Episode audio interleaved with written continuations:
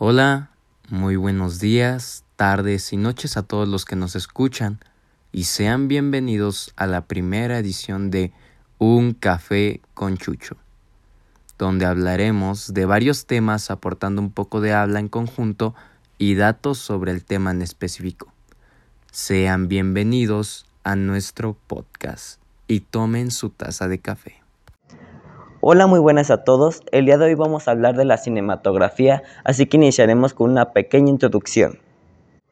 Cinematografía se conoce como cinematografía a una de las siete artes, siendo esta aquella que se realiza a partir del uso del cinematógrafo o del sistema mediante el cual diferentes imágenes son colocadas una a continuación de la otra y luego visualizadas de manera secuencial, permitiendo que esas imágenes estáticas adquieran entonces movimiento. El concepto de cinematografía puede hacer referencia tanto a la técnica específica mediante la cual se crean películas, como así también al arte de representar historias a través de esta técnica. La cinematografía es normalmente una de las categorías que suelen, se suelen premiar en las entregas y ceremonias del cine. La cinematografía puede ser entendida como una cuestión técnica, en tanto y en cuanto es un método a partir del cual varias imágenes unidas y proyectadas de manera continuada generan una idea de movimiento. Si bien las imágenes siempre retratan una situación estática, el cerebro humano completa la secuencia de imágenes y observa el movimiento que se genera a partir de la sucesión permanente de ellas. En ese sentido, la cinematografía es un invento relativamente moderno, ya que si bien la técnica se conocía desde antes, recién a principios del siglo XX se empezaron a crear las primeras formas de película tal como las conocemos hoy en día.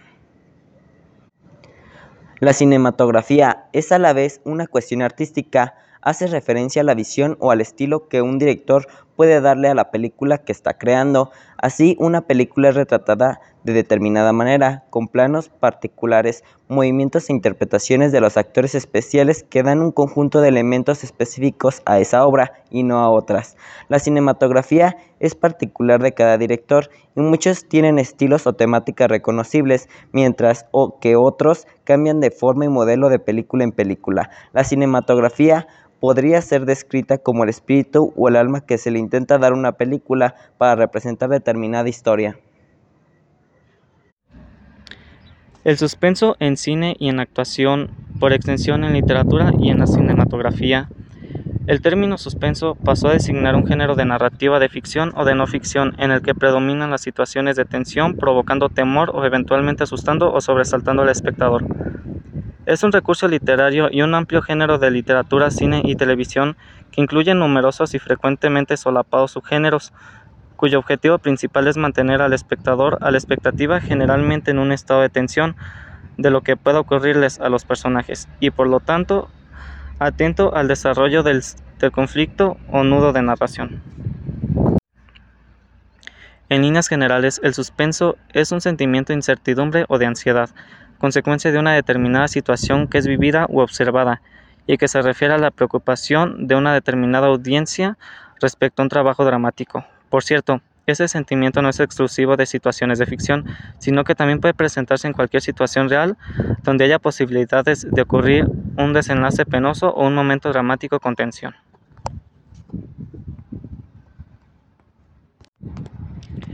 En una definición más amplia, Tal emoción principalmente surge cuando alguien se preocupa por la falta de conocimiento sobre el desarrollo de un evento significativo. Suspenso sería por lo tanto la combinación de anticipación de desenlaces desagradables mezclados con incertidumbre y oscuridad respecto al futuro. Algo importante a resaltar es que no se debe confundir el misterio con el suspenso. El suspenso se da cuando al público se le proporciona la información necesaria previa a los acontecimientos. De esa forma se les mantiene a la expectativa todo el tiempo, mientras que el misterio se consigue únicamente provocando miedo a la audiencia. A continuación se les presentarán algunas películas con el género del suspenso.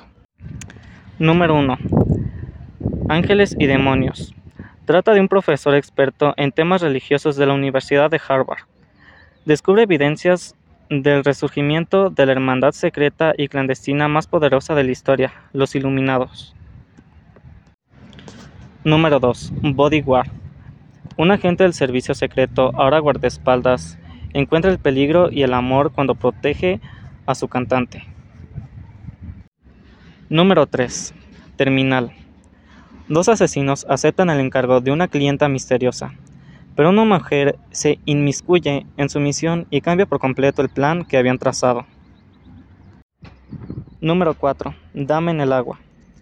Cuando Cleveland Heap rescata a una enigmática joven del peligro, desconoce que ella es un personaje de un cuento que está intentando regresar a su mundo. Al tiempo que se enamora de ella, descubre que él y otros huéspedes también son personajes de la fábula y deben trabajar juntos para protegerla de quienes intentan evitar que regrese a casa. Número 5. Fall. Becky y Hunter, dos amigas aficionadas al alpinismo, quedan atrapadas en la torre de telecomunicaciones de la cima de una montaña que acaban de escalar. Sin provisiones y afectadas por el vértigo, comienzan a luchar por la supervivencia. Continuando con el tema del día de hoy, mencionaré algunos datos curiosos y recomendaciones acerca del género de terror en el cine.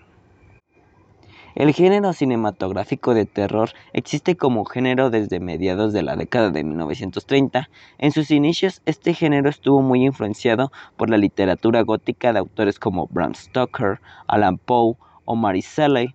El basarse en esa literatura para su creación fue todo un acierto, ya que el cine es el medio perfecto para plasmar todas las características propias de la literatura gótica.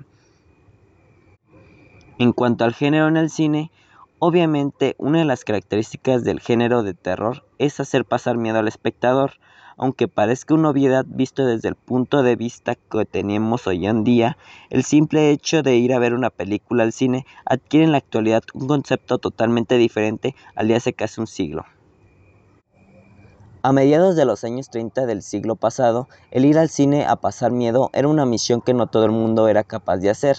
Incluso hubo veces que las salas del cine se quedaban medio vacías cuando los espectadores huían despavoridos.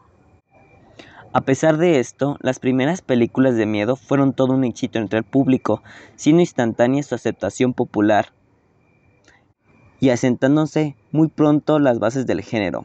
Debido al éxito de estos films de terror, algunos estudios, sobre todo lo Universal, se percataron del éxito comercial de estas películas y fue aquí cuando comenzó la historia del cine de terror. Desde entonces los cines se han ido llenando de fantasmas, extraterrestres, vampiros, hombres lobo, demonios, zombies, payasos asesinos, gore, tortura, animales viscosos, brujas, etc. Creadas a partir de una leyenda o incluso muchas de ellas basadas en sucesos reales. Un ejemplo sería la película española Malasaña 32 2020 que tuvo lugar en el famoso barrio madrileño. Ahora mencionaré algunas recomendaciones de películas Silent Hill, Christopher Gans, 2006. Una de las mejores adaptaciones de videojuegos al cine, Silent Hill consiguió capturar el terror de su material original y regalarnos esta inquietante película de terror disponible en Netflix. Dirigida por Christopher Gans, la historia sigue a Rose, una joven madre que trata de encontrar curación para su hija enferma, a quienes los médicos recomiendan internar de forma permanente en un centro psiquiátrico y su lucha las lleva a ambas a una ciudad aparentemente desértica. El filme se ganó cuatro estrellas en la crítica de Silent Hill en fotogramas, donde se lee, estamos ante otro pasito hacia esa nueva experiencia inmersiva representacional que pasado mañana, podrido ya el paradigma de la dramaturgia clásica, alguien lúcido dejará de llamar películas. El exorcista, el comienzo, la versión prohibida. El Exorcista es una de las mejores películas de terror de todos los tiempos y esta precuela trató de hacer justicia a su legado en manos de Paul Schrader. Y sí, has leído bien el título, la película disponible en Netflix es la versión prohibida por los ejecutivos de Warner y en su lugar se estrenó en cines otra versión que ahora ya ha quedado en el olvido. Aquí la historia nos traslada al Cairo en 1949, donde el mal se despierta bajo la mirada del ex cura y arqueólogo Lancaster Merrin. Casa ajena, His House. El terror con conciencia social es quizás el más terrorífico de todos y desde luego lo contamos entre las mejores películas de terror. Y es que, ¿cómo podrían medirse las historias de fantasmas con el verdadero terror de viajar a una patera para buscar una vida mejor en Europa y encontrarse con el racismo? La indiferencia y el odio puede ir ambas de la mano. Todo eso burbujea en casa ajena de Remy Wicks, una premiada ópera prima británica que sigue a una pareja de refugiados de Sudán que llegan a Inglaterra con ganas de prosperar. Sin embargo, en la casa que les asigna el gobierno parece esconderse algo malévolo que les acecha desde las sombras. Annabelle. Vale, la primera de la saga Annabelle no es la mejor, pero las cosas empiezan por el principio. Tras el éxito de Expediente Warren, esta muñeca diabólica empezó su propia historia independientemente, con esta película del 2014 ambientada en los años 70 y protagonizada por Annabelle. La historia sigue a una mujer embarazada que recibe como regalo de parte de su marido una extraña muñeca que, para su sorpresa de sus dueños, será hechizada por los miembros de una secta satánica y convertida en un vínculo del mal nunca antes visto. Muy bien. Hablemos un poco sobre la comedia cinematográfica. Primeramente, ¿qué es una comedia cinematográfica? Una comedia cinematográfica es una película con situaciones de humor que intenta provocar la risa de la audiencia. Es uno de los más prolíficos y populares géneros cinematográficos. El cine cómico hasta 1927 se conocía como el cine mudo. El cine cómico es uno de los primeros géneros que se desarrolla en este nuevo medio desde el mismo momento de su nacimiento. La primera película cómica se corresponde con El regador regado de los hermanos Lumière, presentada en París el 28 de diciembre de 1895. El cine cómico se caracteriza hasta la aparición del sonoro, por la inclusión de gags, chistes o bromas de carácter fundamentalmente visual. Entre los últimos años del siglo XIX, los primeros del siglo XX, tenían una base cómica con el burlesque y el humor slapstick. El regador regado, que salió en 1896, fue una película francesa de los hermanos Lumière esta se considera la primera comedia de la historia del cine. Desde un comienzo se crearon películas en las que se mostraban imágenes que alegraban o hacían reír al espectador.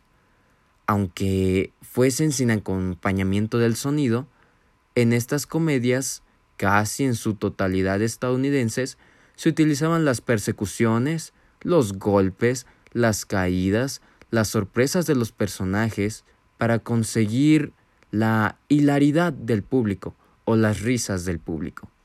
Era un cine lleno de golpes de tartas, choques de automóviles y cientos de situaciones más o menos insólitas.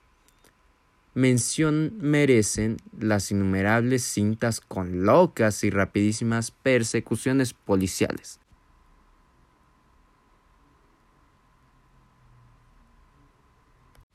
Y es que Hablando de la comedia, entre los nombres más importantes del cine cómico mudo destacan Charles Chaplin, Max Sennett, Roski Fari, Arbuckle, Buster Keaton, Matt Slinder, Harry Langdon o Harold Lloyd. Filmes de esta época, de estos grandes actores, son Police, que salió en 1916, el maquinista de la General, que salió en 1926, El hombre cañón, que también salió en 1926, y El tenorio tímido, que salió en 1924. Pero todo cambió con la llegada del sonido.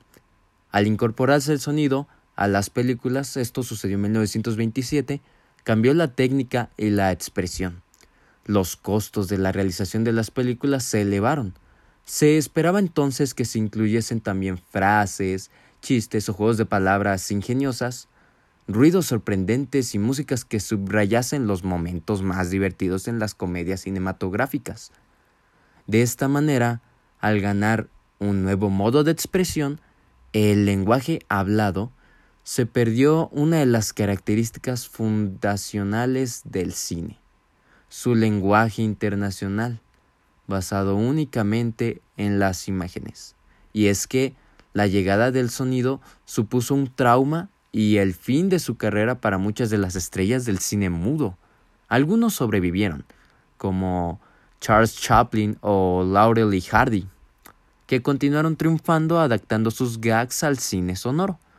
En algunos casos, esta conjunción de las películas y el sonido dio como resultado eh, la aparición de un nuevo género, el cine musical, que en la mayor parte de los casos tenía un carácter de comedia, sobre todo en los Estados Unidos. Son subrayables en estos momentos los ya mencionados Laurel y Hardy, más conocidos en España e Hispanoamérica como El Gordo y El Flaco. Y es que la comedia dialogada que se inventó en Estados Unidos desde 1927 a 1950, pues fue que además del cine musical con la aparición del sonido, se creó un nuevo tipo de comedia, lo que era la comedia dialogada. De esta manera los diálogos pasan a tener una importancia preponderante en la acción y se crea un nuevo tipo de guionista, que es el especialista en diálogos o dialoguista. Con la llegada de los dialoguistas, algo que podemos destacar es la comedia dialogada en México. El género del vaudeville cruzó las fronteras y se instaló en el cine en México en el año de 1936, destacándose varios cómicos de origen cirquenses, entre ellos Mario Moreno, conocido mundialmente como Cantinflas, otros como Viruta y Capulina, y los hermanos Valdés, quienes eran Ramón, Manuel y Germán, conocido como Tintán este último. Asimismo, también destaca Chespirito y sus comedias como parte del cine mexicano. Ahora, adentrándonos en otro tipo de comedia, la alta comedia es una fórmula teatral de corte realista para reemplazar la retórica del romanticismo, esta se desarrolló en España durante la segunda mitad del siglo XIX como ejercicio crítico sobre la burguesía de esa época, aunque con planteamientos esquemáticos y un fin moralizante, la alta comedia se basa en la creación de argumentos sofisticados para el gusto del público de la época. No hay que olvidar que a partir de 1929 la economía estadounidense entra en una profunda recesión que no terminará hasta el fin de la Segunda Guerra Mundial ya que las altas tasas de paro y la necesidad de evadirse situaciones reales poco agradables lleva a las grandes masas de público a las salas de cine, donde les gusta ver cómo viven las clases altas y qué cosas les pasan. Eh, dentro de este contexto, comienzan a adaptarse obras de teatro de Broadway y se crean argumentos nuevos, desarrollados para el cine por los nuevos guionistas, que hacen énfasis en los diálogos y en la elaboración de complejos gags sonoros, una de las primeras películas de este tipo es To Happening White Night. Sucedió una noche en 1934 de Frank Capra. Otra de las más destacadas fue Bringing Up Baby, La fiera de mi niña, que salió en 1938 de Howard Hawks, con guion de Dudley Nichols y Howard Wilde. Otros directores destacados de este género fueron Leo McCarthy y Preston Sturge, o Ernest Lubitsch. Esta fue la evolución de la comedia a otro tipo de comedia. Pero hablando de la evolución de la comedia dialogada, todavía esa alta comedia tuvo su época máxima en la expansión entre 1934 y 1940 y entró en una decadencia a partir del año de 1953, cuando el senador Joseph N. C. Carty es nombrado presidente de la Subcomisión Permanente de Investigaciones del Senado y comienza su lucha en busca de comunistas y activistas antiamericanos en el mundo del cine. Y es que muchos directores y actores y guionistas que venían trabajando en las grandes productoras de Hollywood se ven obligados a dejar sus empleos y son sustituidos por personas de mucho mejor calibre. Esto provocó una decadencia evidente en los temas de comedia y en el tratamiento narrativo de las películas a partir de esta fecha. Dentro de este ambiente es donde proliferan las comedias de tipo conservador y un diferente argumento, en las que se mueve como pez en el agua la pareja de actores formada por Doris Day y Rod Hudson, Pijama para dos o Lover Comeback de 1961, dirigida por Delbert Mann. Es un buen ejemplo de este tipo del cine. Y es que la renovación de la comedia es precisamente en ese contexto donde surge la figura de Woody Allen. Él aparece como un guionista y actor en la película de ¿Qué tal Pussycat? De Clive Donner en el año 1965 y ya no parará hasta nuestros días. Su primera película como director es Toma el dinero y corre del año 1969. También esto se interpretaba al personaje protagonista. A partir de ahí Habrá una larga lista de películas en las que siempre aparece este como actor interpretando diversos papeles, fruto de su enorme imaginación. Y es que él marcó un antes y después en la renovación de la comedia, ya que de ahí vinieron diferentes tipos de comedia, como lo era la comedia inglesa y la influencia del cine estadounidense, el cine cómico y la comedia en Francia, la comedia de España, la comedia dialogada de México, la comedia en Argentina, y es que todo esto se desencadenó a varios tipos de comedia que actualmente pues uno puede disfrutar y puede encontrar qué tipo de comedia pues le apetece más a uno disfrutar. A continuación, algunas de las recomendaciones sobre películas del cine de comedia. Una de estas es titulada ¿Y dónde están las rubias? Su trama trata de dos agentes del FBI, Kevin y Marcus, que tienen que escoltar a dos jóvenes muchachas, las hermanas Wilson, desde el aeropuerto hasta su hotel en los Hamptons, debido a que esas mujeres son dos posibles objetivos de un secuestrador. A mitad del camino tienen un accidente en la camioneta donde se desplazan y las hermanas Wilson sufren unos rasguños y deciden no ir a los eventos que tenían programados ese fin de semana. Ante la posibilidad de que el jefe se enfade con ellos, estos deciden vestirse de mujer y hacerse pasar por ellas. Curiosidades acerca de esta película. Los hermanos Wayans imitan en esta película a las hermanas Paris y Nikki Hilton los hermanos Wyan pasan alrededor de seis horas maquillándose para parecerse a las hermanas Wilson, y en esta película participan tres de los integrantes de la familia Wayans, solo que uno de ellos es el productor de esta misma película. Son como niños. ¿De qué trata la película? Después de 30 años, cinco amigos se reúnen en una casa del lago para llorar la pérdida de su antiguo entrenador de básquetbol y vuelven a descubrir la alegría que tenían en aquella niñez. Adam Sandler se une a Chris Rock, Salma Hayek, Panel Kevin James y Rob Schneider en esta simpática comedia acta para toda la familia. Otra recomendación, si lo tuyo es el cine mexicano, es una de las películas más taquilleras de toda la historia en la carrera de Mario Moreno Cantinflas, El Barrendero. Esta trata sobre Napoleón, un honesto barrendero público que se convierte en el único testigo del robo de un valioso cuadro, ya que los rateros, al verse perseguidos por la policía, esconden la pintura en un cubo de basura que Napoleón debe recoger.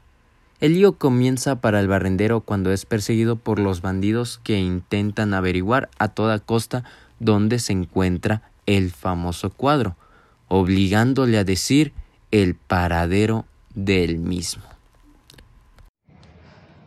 Aquí termina nuestro podcast. Gracias por escucharnos por aquí en Radio Cecitem. Por nuestra parte sería todo. Nos vemos en el próximo podcast.